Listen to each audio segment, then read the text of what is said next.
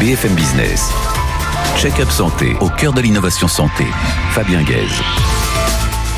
Bonjour à tous, ravi de vous retrouver sur BFM Business dans Check-up Santé. S'il fallait prouver l'attractivité de la France, eh bien c'est fait avec l'énorme investissement que vient d'annoncer le laboratoire Novo Nordisk, leader mondial dans le traitement du diabète. Étienne Tichit, le directeur général France de Novo Nordisk, est avec nous sur le plateau de Check-up Santé.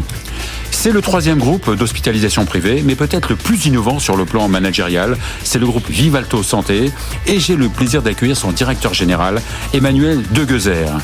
Enfin, c'est un journaliste euh, très connu et respecté dans le monde de la pharma, Olivier Robichon, directeur de la fameuse revue euh, Prescription Santé, vient de sortir un livre dont le titre résume bien son contenu. Son ouvrage s'appelle Quand notre santé va mal, la bérésina du système français. Et on a hâte d'en savoir plus. Check-up santé, c'est parti.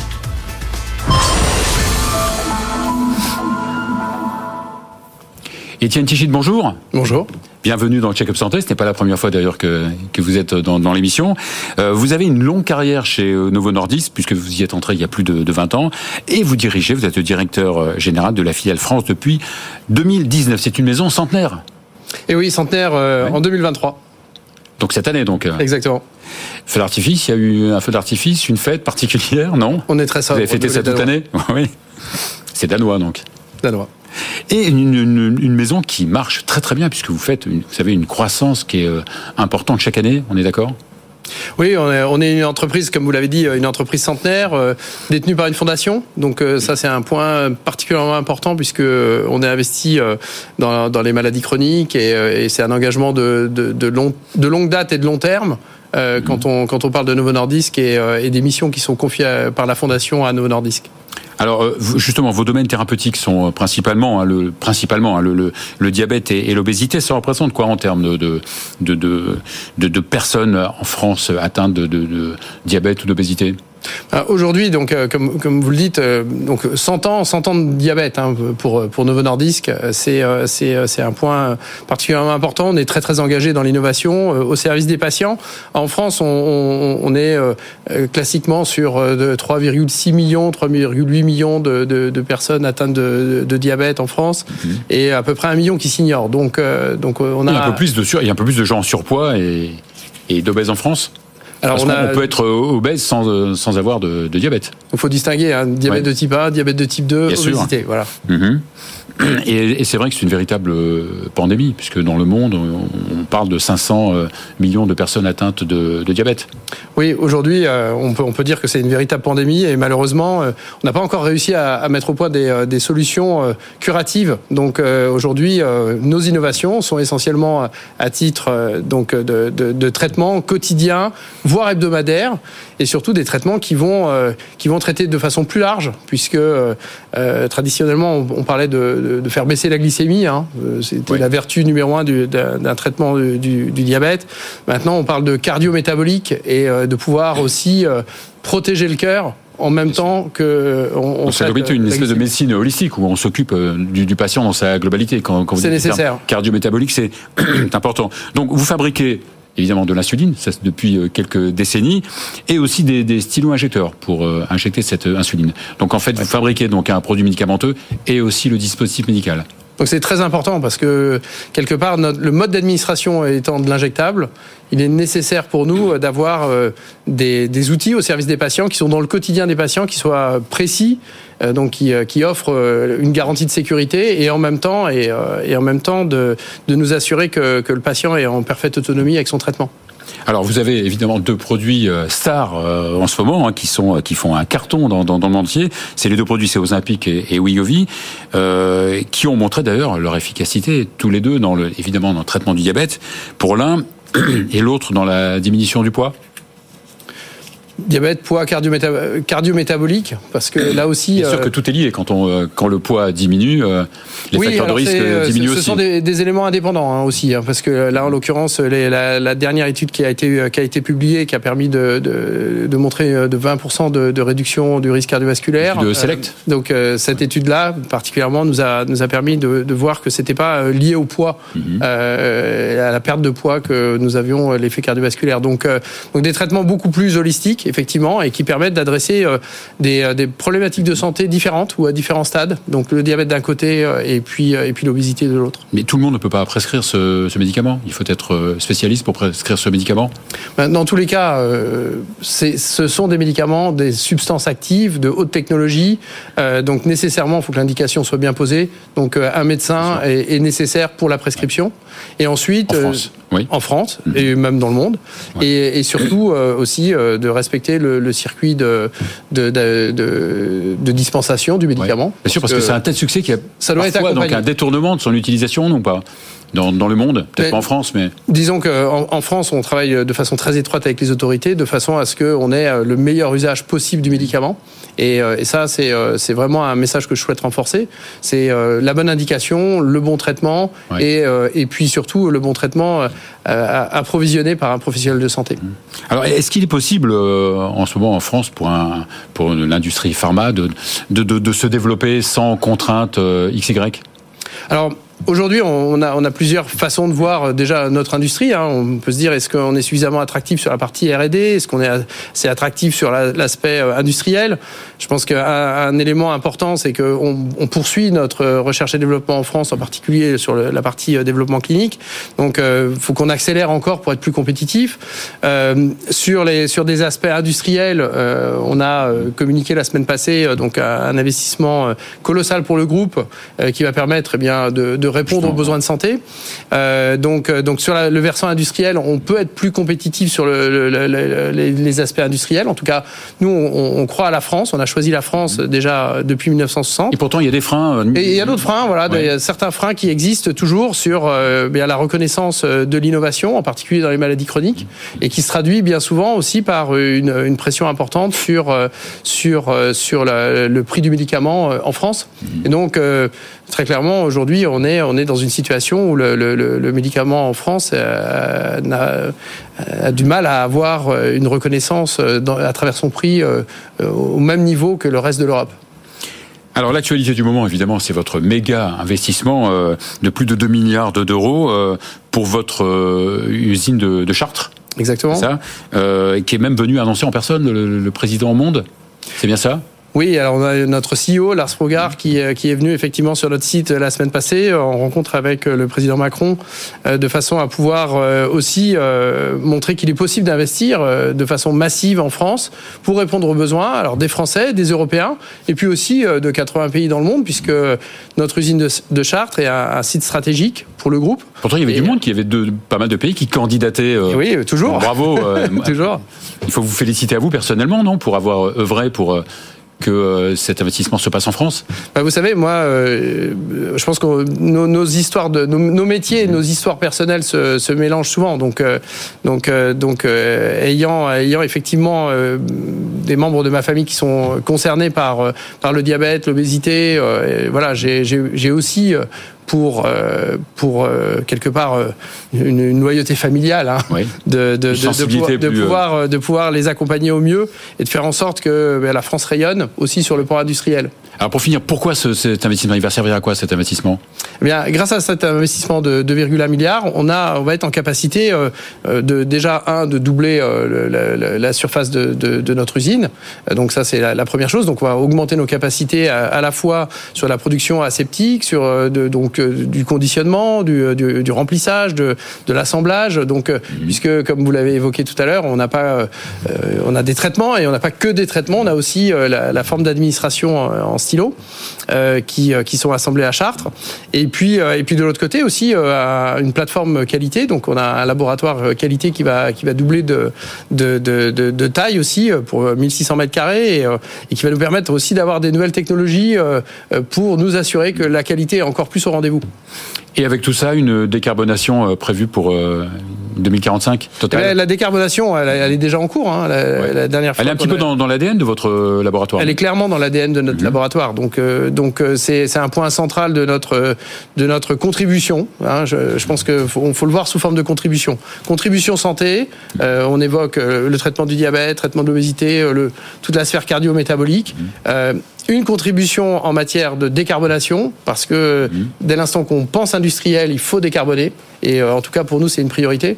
Donc, euh, on a déjà euh, fait de très très gros efforts entre 2019 et 2022. Et là, on va aller encore plus loin parce que l'objectif, c'est mmh. zéro émission à horizon 2030 pour notre site et 2045, zéro émission aussi pour nos partenaires et fournisseurs. Eh bien, bravo, merci, merci beaucoup, bravo personnellement et bravo à votre laboratoire pour cet investissement. on va à présent accueillir Emmanuel de Guezer, qui est le directeur général de Vivalto Santé. BFM Business, check-up santé, au cœur de l'innovation santé. Emmanuel de Guezer, bonjour. Bonjour. Alors vous êtes le directeur général de Vivalto Santé, qui est le troisième groupe d'hospitalisation privée en France, mais vous n'êtes pas présent qu'en France. Absolument. Depuis 2022, euh, nous, nous, sommes, nous avons doublé taille euh, et nous sommes actuellement présents dans six pays. Donc la France, Mhm. notre source euh, d'origine, la Suisse, l'Espagne, le Portugal, la Tchéquie et la Slovaquie. Et la Slovaquie.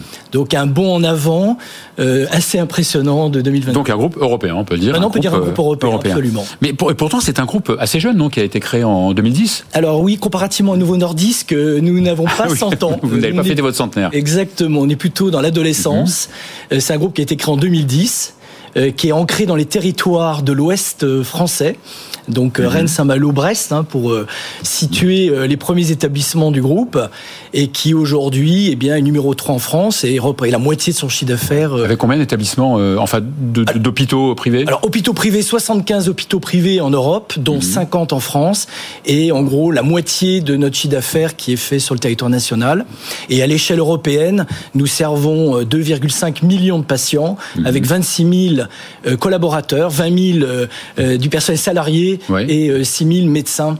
Et 6 000 médecins en Europe et 3 000, euh, je crois, en France, c'est ça hein? Voilà, 3 000 médecins en France, 3 000 dans les autres pays en dehors de France, et 10 000 et 10 000, c'est assez facile à retenir. Ah c'est bien, c'est des chiffres ronds aujourd'hui. 110, ça c'est parfait. On, fait en sorte que ça soit rond. Alors vous avez un modèle assez unique, hein, un peu de, de, de gouvernance, hein, c'est ça, une gouvernance partagée?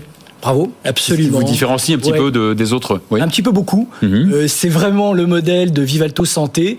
La gouvernance partagée, ça consiste à dire que euh, vous avez euh, les médecins, aujourd'hui un tiers des médecins français, mhm. et on va bien évidemment travailler ensuite sur l'Europe, mais aujourd'hui un tiers des médecins français détiennent 30% du capital de Vivalto Santé, de l'ensemble du groupe. Et à ce titre-là, ils sont au plus haut niveau de notre gouvernance, avec des vrais droits euh, d'orientation stratégique et de décision sur l'ensemble des décisions, euh, je dirais, opérationnelles du groupe. Ça, c'est le premier volet, mhm. globalement, de la troisième voie. Et l'autre volet, c'est qu'à tous les échelons de l'organisation du groupe, que vous alliez de l'établissement au territoire et au niveau du groupe national, vous avez des alter-égaux au niveau médical qui, sont tout à fait atypiques et qui n'ont rien à voir avec les CME euh, qui sont des obligations réglementaires. C'est véritablement des petites équipes qui travaillent ensemble pour euh, travailler sur euh, le projet médical d'établissement, le projet territoire d'établissement, sur tous les irritants du quotidien qu'il peut y avoir dans un hôpital. Alors quand on parle, quand on pense à établissement privé, on pense aussi, on associe le mot lucratif, alors que ce n'est pas toujours vraiment le cas? Bah euh, oui, c'est pour ça que j'ai plutôt tendance à, mhm. à, nous présenter comme un acteur du service public hospitalier, parce que c'est les gens le savent pas ou peu, 90%, euh, plus de 90% de la rémunération euh, aujourd'hui d'un hôpital privé en France mhm. est payée par la sécurité sociale, donc par l'État. Et le solde est globalement payé par nous, hein, patients, et les mutuelles, nos, nos, mutuelles pour lesquelles on, on cotise. Et sur l'activité euh, globalement de soins, aujourd'hui, en 2023, c'est une activité qui est globalement déficitaire en résultat d'exploitation. donc on peut pas, on peut pas vraiment associer hospitalisation privée et lucratif. Bah, c'est difficile. En tout cas, nous, on fera des pertes mhm. cette année si on neutralise les éléments exceptionnels, mhm. puisqu'on a vendu des murs, parce qu'on est aussi obligé de vendre euh, les murs de nos hôpitaux à un moment pour continuer à se développer. Hein. Le développement à l'international, il se fait aussi à mhm. travers des financements qu'on va chercher sur nous-mêmes.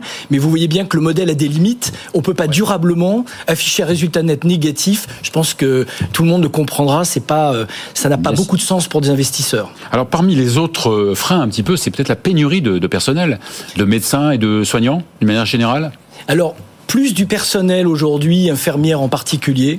Euh, c'est vrai que c'est pas un phénomène nouveau. Ça s'est accéléré avec euh, la période Covid, hein, puisque fondamentalement, ça a été une période extrêmement difficile pour un personnel qui s'est retrouvé en première ligne face à une épidémie. Donc je rappelle juste qu'en 2020, mars 2020, on savait pas trop où on mettait les pieds collectivement.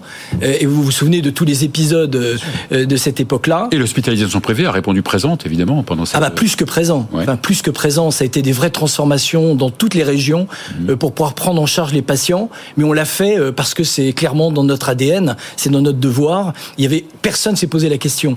Donc, ce qui est un tout petit peu dommage aujourd'hui, c'est que voilà, il y, y, avait eu une forme de, de communauté de vue, mmh. communauté d'intérêt entre l'hôpital public et l'hôpital privé qui avait été préservé par l'État. Et aujourd'hui, en 2023, on a désynchronisé malheureusement euh, les deux. Retour, euh, retour aux sources alors, hélas. J'espère pas. Mmh.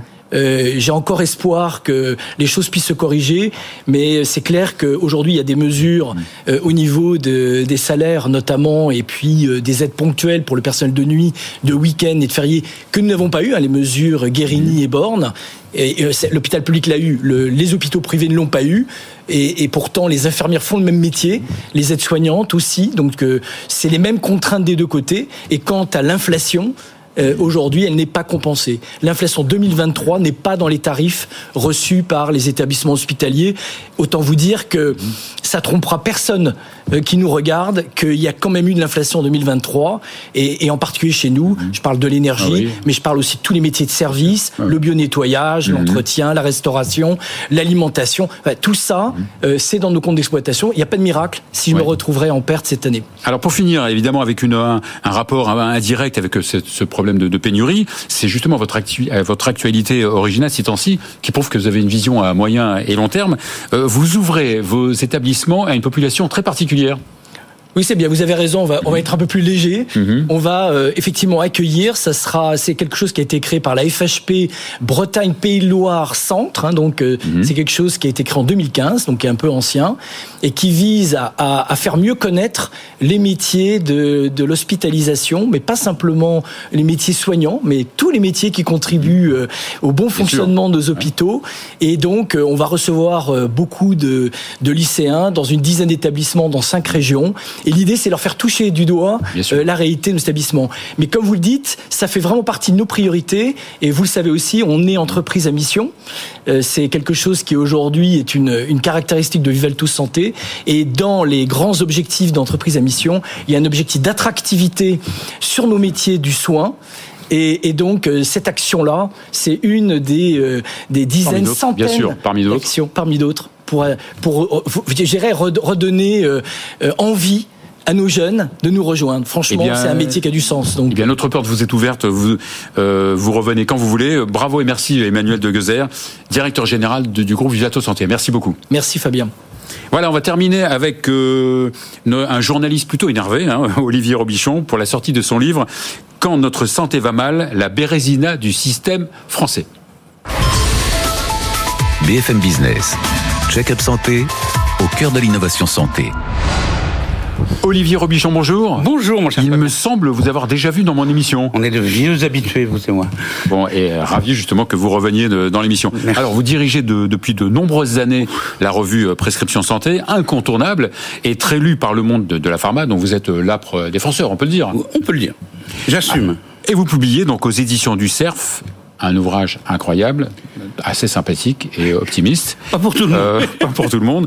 Quand notre santé va mal, la bérésina du système français. Oui.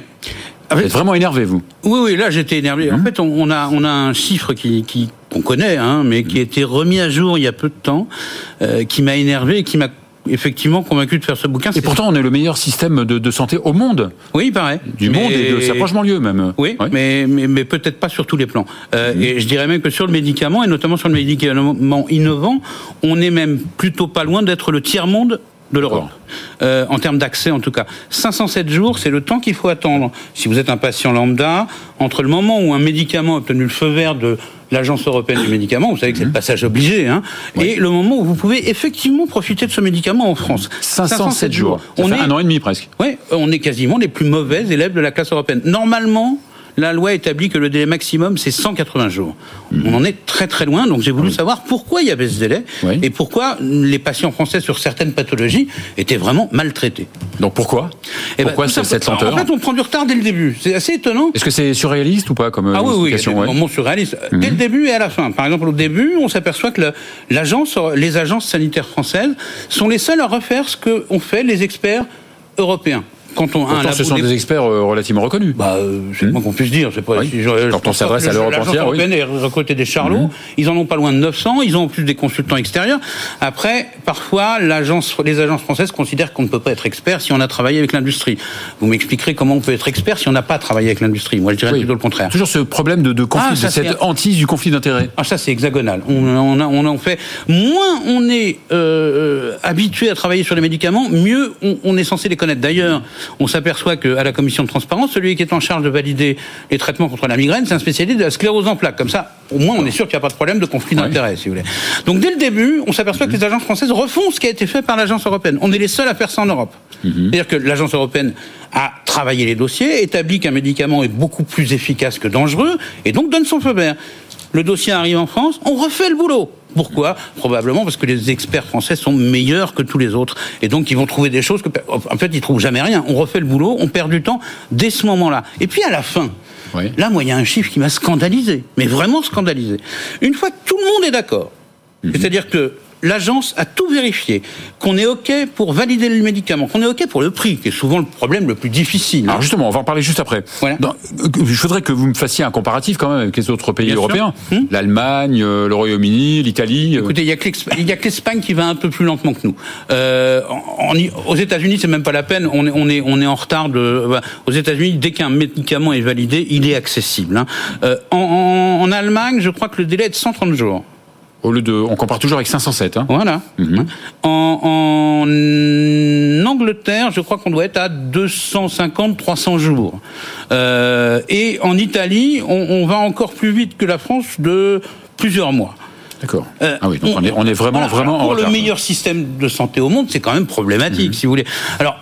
J'ai lu dans votre bouquin que vous nous placiez parfois au même euh, niveau que la Corée du Nord et l'Albanie. Ah oui, alors ça c'est une, Ouais. gro- une bo- C'est un peu fort, ouais. Mais c'est vrai. Euh, on- lorsque on a attendu les nouveaux antidiabétiques, les, nou- les antidiabétiques de nouvelle génération, Mhm. quand il est enfin arrivé en France après des années et des années d'absence totale, il y avait plus que trois pays Mhm. où il était absent la Corée du Nord, l'Albanie et la France. Ah ouais.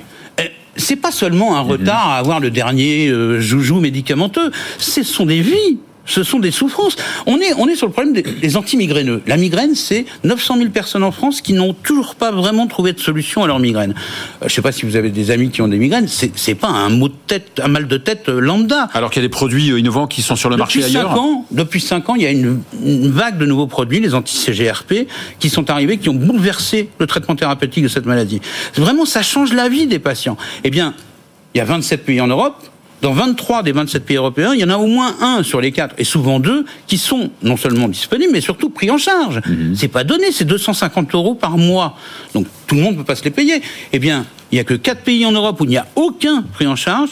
La France en fait partie. Est-ce que c'est normal? Alors vous parliez justement de une fois qu'on a établi le, le prix du médicament, Ouais. tout le monde s'est entendu surtout. Tout- on a dit sur la validité, comme on dit dans sur la validité et Voilà, sur le prix. Exactement, ce qui est le plus dur. Qu'est-ce qui se on passe-t-il? Qu'est-ce qui se passe? On s'aperçoit qu'il faut encore attendre 110 jours, c'est-à-dire quasiment 4 mois avant que le produit soit effectivement accessible. Parce qu'il faut que le- la décision soit publiée au journal officiel. Euh, il faut mettre 110 jours. Le journal officiel, il est capable de vous reproduire. Enfin, avant, de mon temps, quand j'étais jeune, il était capable de reproduire les débats à l'Assemblée nationale le lendemain du, du jour où les débats avaient lieu. Il faut attendre 110 jours avant qu'une décision soit publiée.